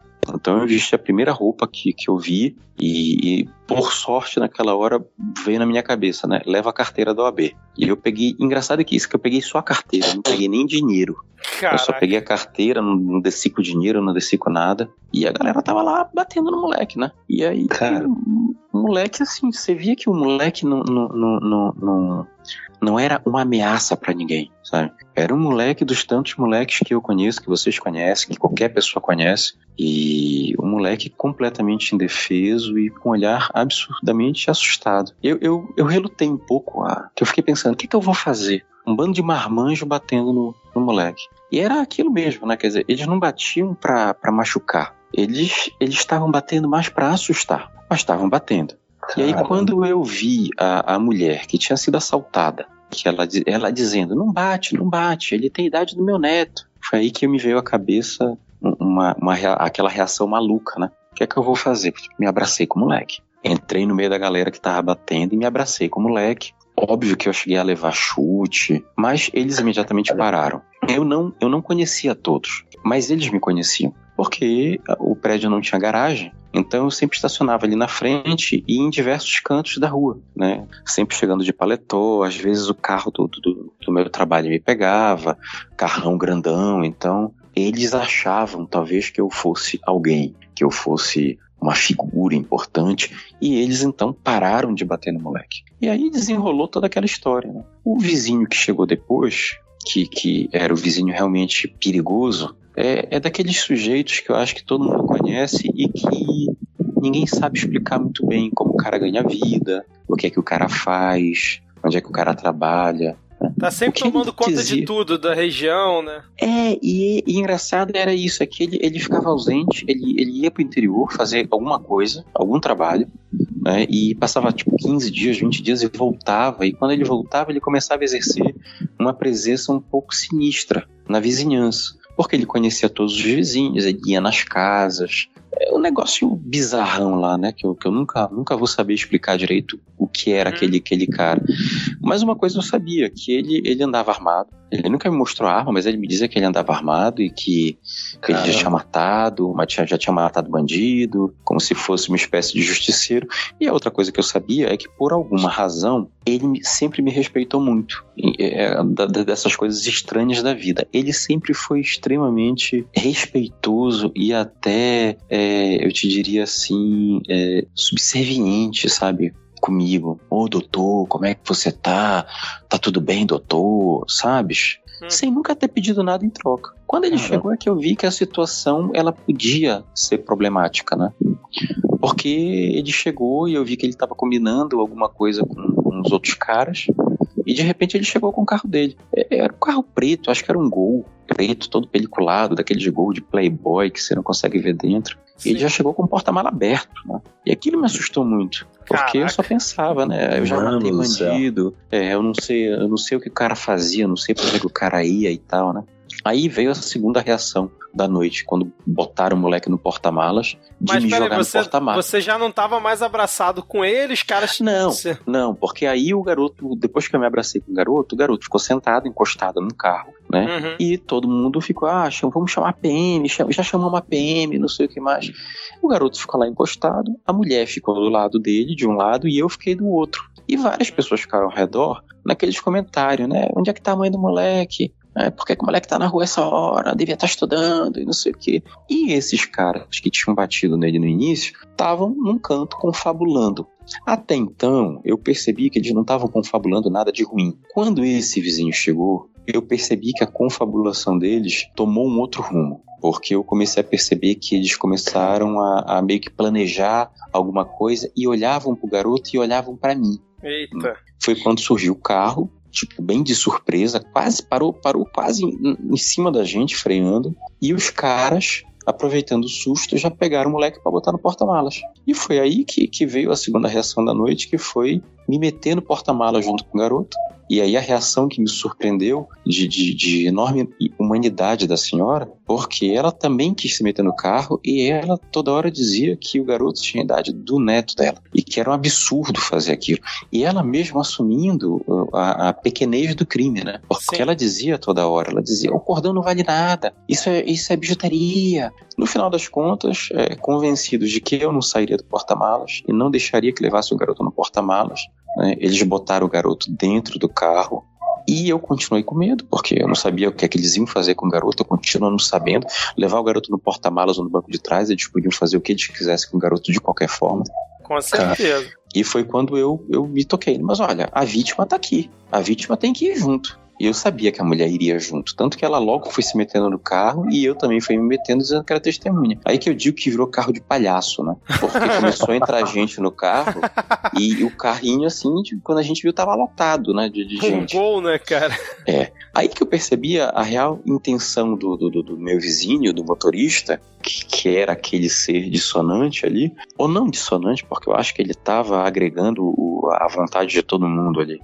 Mas ele ficou dando voltas. Ele ficou dando voltas como se ele tivesse querendo nos cansar. E eu toda hora dizendo, mas ó, seccional é para cá. Ó, mas é, você tem que dobrar aqui. Você tem que pegar esse caminho. Até que ele percebeu que nós não íamos cansar e ele foi para seccional. E aí, na seccional tomaram todos os procedimentos necessários para salvaguardar o menino. Hum. E eles foram embora sem nem falar com a gente. Né? Eu ainda fiquei lá com a senhora um tempo, sem grana, né?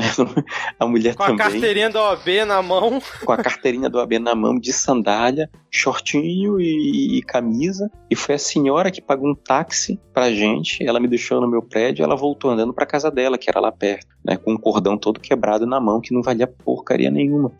E essa história acabou virando um conto é, é, do meu livro, é, o que se chama O Garoto de 11 Anos, que relata justamente o fato, o acontecido dessa noite, caso eu não tivesse é, é, me disposto a intervir. Sim, com certeza. E esse conto, ele acabou tomando uma proporção bacana, porque uma professora de Belém, ela acabou usando esse conto para trabalhar com alunos, com, com internos da FASEPA, que é a Fundação de Amparo ao Adolescente. É, é como se fosse a.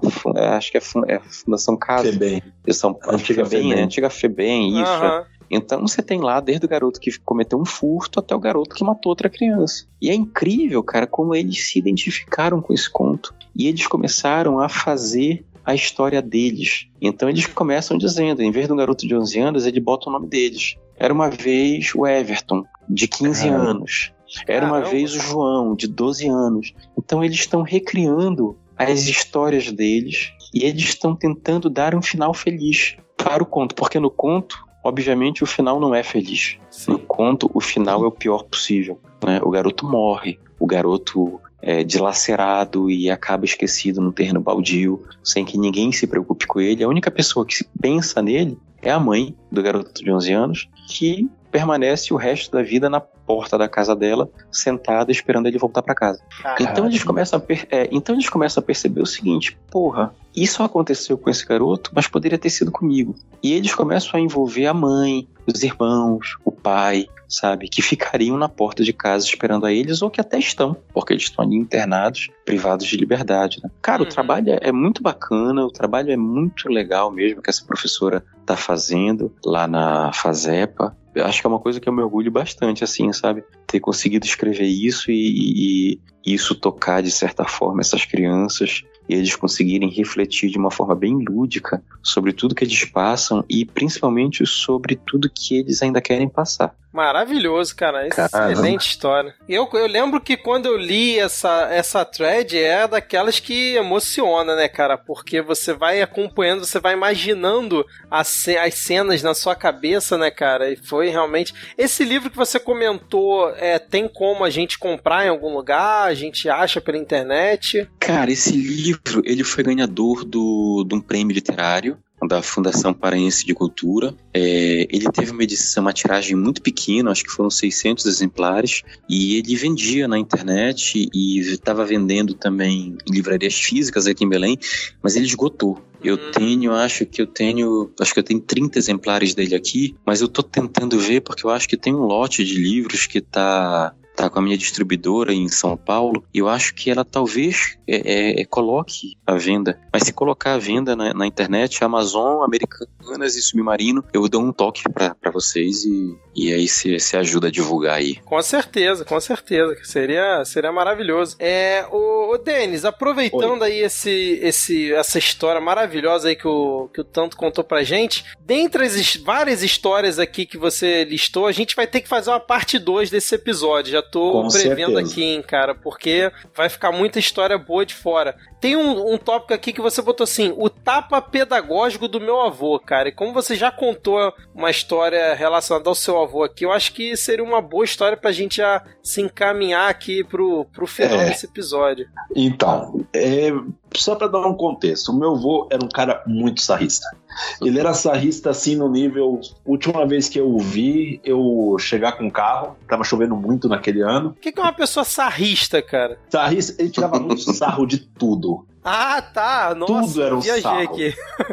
Ele era um sa- é, é verdade. No Rio, o sarro é outra coisa. Exato, exato. Ele era um velhinho brincalhão. Melhor assim. E, e aí, o que, que ele fez? Ele, só para ter um exemplo, tem um, um milhão de exemplos. É, tava chovendo muito meu carro lá do- no quintal. Ele grita, falando que o carro tava molhando. Eu vou correndo fechar as janelas do carro. Olho janela por janela, vejo que tá tudo fechadinho. E eu, no meio da chuva, olho. Ele tá rindo na varanda. Rindo, rindo. Ó, o carro tá molhando na chuva. Mas era a chuva caindo no teto do carro, só.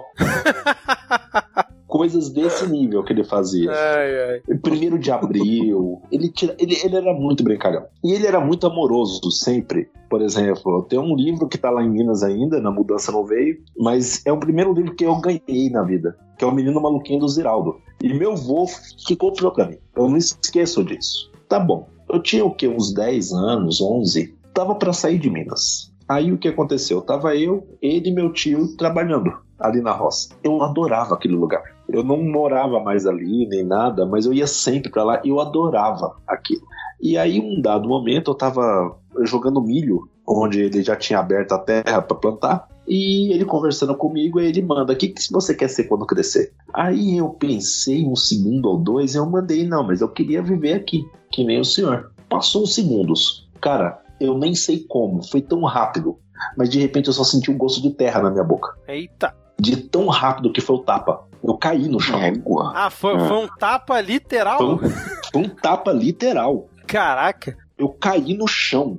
Sabe assim, e eu erguei a cabeça procurando de onde que veio. E de repente eu vejo ele. Que, assim, ninguém, eu acho que não dá pra dar dimensão. Ele era a pessoa mais gentil que eu conheci na vida. E eu olho pra ele e eu vejo ele com um olhar furioso. Aí ele olhou pra mim e falou assim: Eu não passei mais de 50 anos da minha vida arando esse chão pra você ficar arando igual a mim. Você não é rico. Você não é bonito. Ele ele já começou a brincadeira. Hum. Mas aí ele falou e mandou assim: Você não é sortudo, porque nasceu na nossa família. Portanto, a sua saída é estudar. Eu não quero você mexendo na terra igual a mim, e seu tio, seu pai. Você vai estudar, você vai fazer uma faculdade, porque essa é a maneira que você tem de honrar a sua família. E aquilo ficou na minha cabeça de uma maneira que é assim, a maior alegria que eu tive na minha vida foi quando eu acabei a faculdade e pude ligar pra ele e falar: "Vou, me formei". Que legal, cara. A maior Pô, alegria que que eu tive mesmo, foi cara. isso. Porque é, ele não me bateu porque, assim, a- talvez alguma pessoa vai lá e se choca. Pô, o velho bateu, o velhinho bateu nos Sim, netos. sim. Ele nunca tinha feito isso antes e nunca fez depois. Mas eu vi que depois que aquele olhar que ele deu não era de raiva, era de medo. Medo de você perpetuar ali mesmo. Exatamente, exatamente. Eu percebi ele um homem simples, mas sábio. Ele não queria que a descendência dele continuasse aquilo. E aquilo mexeu comigo de uma maneira que eu hoje falando, eu tô olhando aqui para foto que eu tenho com ele, ele me segurando agora. E me embarga, porque basicamente toda vez que eu tô dando aula, toda vez que eu tô lendo um livro, toda vez que eu tô tentando passar algo para uma criança, para um adolescente, eu lembro disso. Fantástico, cara. Aquele Maravilhoso. tapa reverberou por toda a minha vida. Foi, foi, De uma foi- foi maneira que te que- ajudou a te moldar, né? Pelo Ele visto. me move até hoje. Ele me move até hoje. E eu não esqueço que no dia que ele foi embora, ele tava. Ele tinha um problema de coração e aí ele. Ele resolveu que tinha. Assim, ele decidiu fazer a operação que havia um risco dele não voltar, mas ele sabia que se voltasse ele ia ficar melhor. E na operação, enfim, complicou e ele não voltou. E eu fui daqui de São Paulo para Minas pro velório e quando eu cheguei, eu não esqueço que eu olhei para ele tudo. E tem duas coisas interessantes. Primeiro, eu não consegui tocar nele. Eu não parava de olhá-lo, mas eu não conseguia tocar nele. E a segunda coisa é que eu lembro que eu conversei com ele a noite inteira, agradecendo ele por esse único tapa que ele me deu. Porque é como eu falei, esse tapa único, ele me move até hoje. Eu errei muito, tem coisa que eu fiz que eu não me orgulho de ter feito, mas dentro dos meus acertos, eu sei que boa parte deles foi porque ele me deu esse tapa. Essa é Caramba. a história. Que história, cara. Que história, cara. Linda. É. Muito bonita mesmo, cara. Não, e, e é como você falou, né? Pode ter gente que vai escutar aqui e falar, putz, mas você era só uma criança, você, putz, apanhou do seu avô e tal, mas. Cara, são circunstâncias da vida que não tem como a gente analisar estando de fora, né? Esse seu relato é. Não tem como não se emocionar e não, É. não achar maravilhoso, apesar de ter sido um tapa no fim das contas, né, cara? Posso te dar uma teoria que eu penso muito nisso? E assim, parece besteira, mas eu penso muito nisso. Eu nunca senti a dor desse tapa. Eu acho que mesmo naquilo, ele sabia que eu ia cair na terra fofa.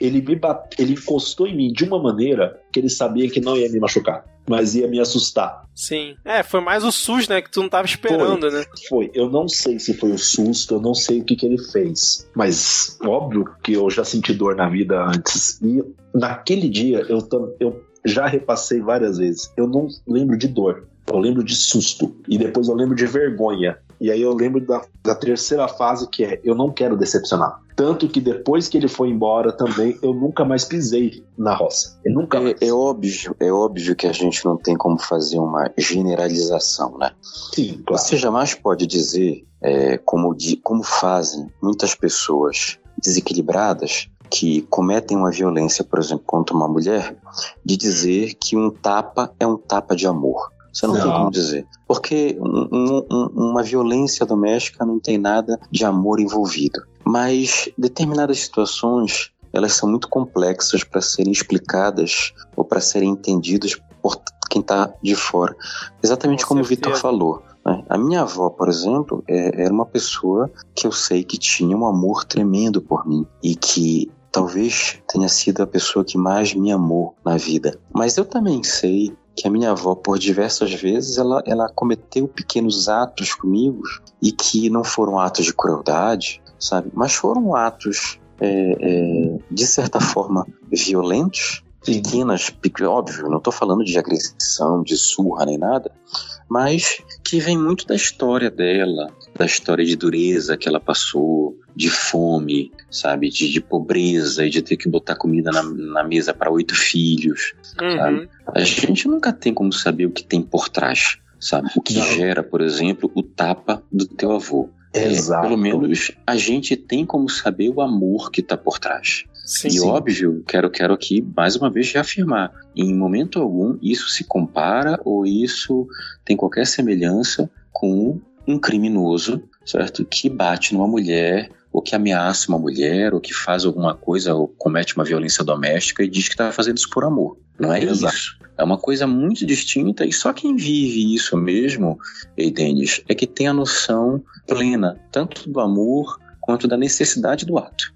Sim, eu como historiador, eu sempre falo assim, quando eu conto essa história para alguém, eu falo, eu não tenho foco objetivo para analisar isso de uma maneira racional. Eu sei que eu sinto, enfim. Uhum. Entende? E é como o Tanto falou, eu não duvido do amor dele. Tanto que aquilo que eu falei que eu não senti dor, que eu olhei, eu vi medo, talvez seja apenas na minha cabeça. Mas isso não deixa de ser real, porque tá na minha cabeça. E eu penso muito, a maneira que ele viveu, a, a história que ele teve, não é a minha. Eu jamais faria a mesma coisa que ele fez. É, naquele momento era a forma como ele sabia lidar com a situação, né? Provavelmente. Né, Exatamente. Né, Eram as ferramentas que ele tinha naquele momento para lidar com isso. Exatamente. E eu só posso falar uma coisa, eu de maneira subjetiva e completamente emocional e completamente envolvido no assunto, eu só tenho a agradecer a ele. Fim de história. Sim, claro. Da mesma forma que eu agradeço, por exemplo, a minha avó, é, é, a minha avó tem, tem umas coisas assim, malucas, por exemplo, é, uma vez a minha mãe tendo que viajar, pediu para minha avó estudar matemática comigo. E eu fiquei na casa dela para estudar matemática. E a minha avó, cara, ela, de certa forma, ela me torturou porque ela não parou de me perguntar tabuada, cara, um segundo. E eu já tava pensando em fugir da casa Caramba. dela. Né? Tanto Caraca. que chegou assim, cara, deu 5 horas da tarde, eu disse, bora dormir, para ver se ela parava de me perguntar tabuada. E eu deitei cedo, eu me lembro disso, na casa dela, que era uma casa antiga, não tinha banheira no quarto, o banheiro era longe. E eu nunca vou esquecer, de madrugada, eu acordando, né, e dizendo, vó, eu quero ir no banheiro, vai comigo. E a minha avó já, me, já acordou me perguntando tabuada. O quê? O quê? Três, Caraca!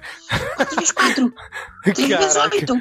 Cara, e eu. Com a régua na mão, né, cara? É, e eu mijando de madrugada, e a minha avó me perguntando tabuada, eu disse, vó, eu só quero mijar, vó, eu só quero mijar.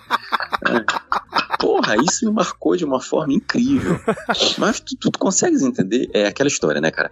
É, sofre tanto quem tá preso quanto o carcereiro, né? Exato. A minha avó, Sim. a minha avó também parou tudo que ela estava fazendo e parou o dia dela inteiro ali para se dedicar a que eu estudasse. Né? Então a gente nunca vai ter como saber o que é esse amor aí, bicho. É difícil, cara. É, é como a gente falou, né? Só quem tá envolvido realmente pra. Não dá para fazer uma análise rasa só por um, por um instante, né, cara? Não, Sim. não dá. É, mas, ô Tanto, a questão é: quanto é 7 vezes 8, cara? Ah, Cara, Porra, cara, você tem que ter aprendido. Não, não, outro dia, outro dia, o meu filho de 11 anos, o Carlos, chegou na semifinal da Olimpíada Brasileira de Matemática. Olha Eu liguei pra mãe legal, dele e perguntei: "Tu tens certeza que ele é nosso?" Tem certeza que ele não foi trocado na maternidade? Porque ela, ela é uma zerada em matemática. Eu sou pior que ela. E o moleque chegando no final da Olimpíada Brasileira de Matemática é um negócio bizarro. Ai, Deus do céu, cara. Senhores, assim, o papo tá. Cara, tá excelente esse episódio, tá maravilhoso aqui. Histórias fantásticas, incríveis. Eu queria saber de, de vocês se vocês têm mais alguma história rapidinha para contar, alguma coisa de encerramento, ou se vocês já querem dar os recados finais, considerações finais aqui nesse belo episódio de, de encerramento aqui da temporada 2019 aqui do Midcast. E, e só rapidinho, o, o Tanto tava falando da avó dele, eu lembrei de quando eu ia pra casa do, dos meus avós, minha avó ainda é viva, né, é, por parte de mãe, meu avô já falecido, que a gente, eu, às vezes eu passava férias lá, ela morava na Baixada Fluminense, mora ainda, né? Aí a gente deitava para dormir. É, essa coisa de do, do, dos avós saberem lidar do jeito deles, né? Aí a gente deitava para dormir, todo mundo coberto e tal. Cara, vinha ou a minha avó ou meu avô com aqueles borrifador de. Como é que é? Remédio para matar mosquito, tipo SBP, essas coisas. Só que antigamente Sim. se usava num, num borrifador mesmo pra, pra isso. isso.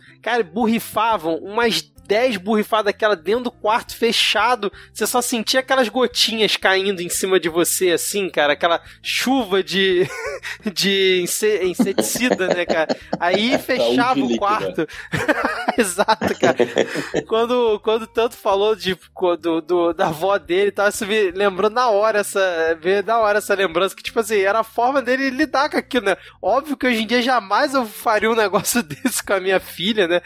Mas na época eles achavam achavam que era certo e faziam dessa forma, né, cara? É, é engraçado essa diferença. Vitor, você sabe qual que é o, o inseticida da roça? Qual, cara? Esterco seco queimando. Caraca, sério, cara? Eu lembro, que, eu lembro que aqui tinha um tal do Durma Bem, que era tipo um negocinho que você botava também que queimava, ele ficava queimando e ficava para espantar mosquito. Vai ver que a lógica é mais ou menos a mesma, né? Porque Deve botava ser. esterco pra queimar. Pegava o esterco, misturava com palha de milho e botava fogo naquilo. Caraca, era, rep... cara. era o repelente, só que era repelente de ser vivo, né?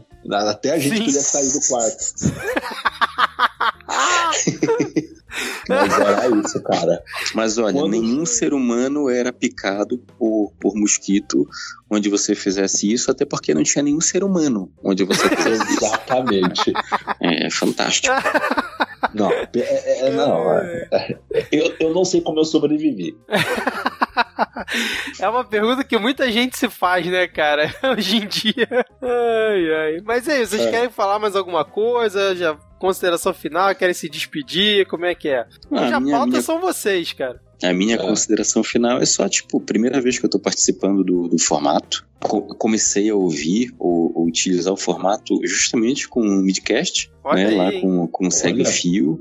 E juro que eu vim aqui um pouco, tipo, tenso, né? Como é que eu vou fazer isso?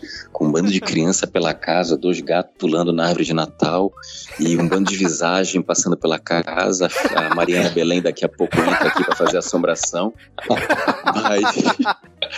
Mas, cara, eu gostei muito, muito mesmo. É incrível a sensação de estar tá realmente assim numa mesa jogando conversa Sim. fora e, e batendo papo. É uma pena que a gente não consiga fazer assim, pelo menos por enquanto, né? Sim. Mas, a, felizmente, a, a tecnologia está aí também para ajudar a gente, né? Obrigado pelo convite. Denis, um prazer enorme, cara, conversar contigo. Agora eu já tô doido aí, tô doido para andar aí pelo, pelos teus interiores aí, para rever aí o lugar dessas tuas histórias. E, e Vitor, porra, cara, nossa, nossa pequena, grande parceria segue aí aumentando e ficando cada Sim. vez menos, menos pequena. Verdade. obrigado, cara. Ah, e é isso, eu tenho obrigado, só o que agradecer. Eu também só tenho a agradecer. Eu tava nervoso pra caramba de não de gravar com tanto. Como eu falei, eu fiquei nervoso, pô. Fiquei ansioso porque pouca gente escreve igual você ali no isso é Twitter. Isso é verdade, isso é verdade, cara. Ai. E ainda para contar caso, vocês me botam para me botar contar caos junto com tanto. Sabe? O cara que brincava de Hot Wheels com sapo. Mano. Sabe? Não se faz isso com a pessoa.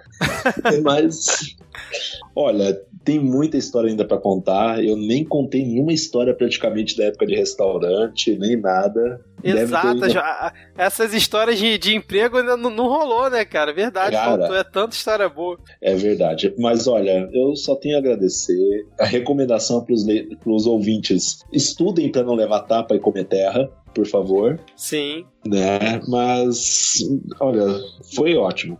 Maravilhoso mesmo. Só espero não estragar o encerramento do Midcast no ano. Desde já, desculpe.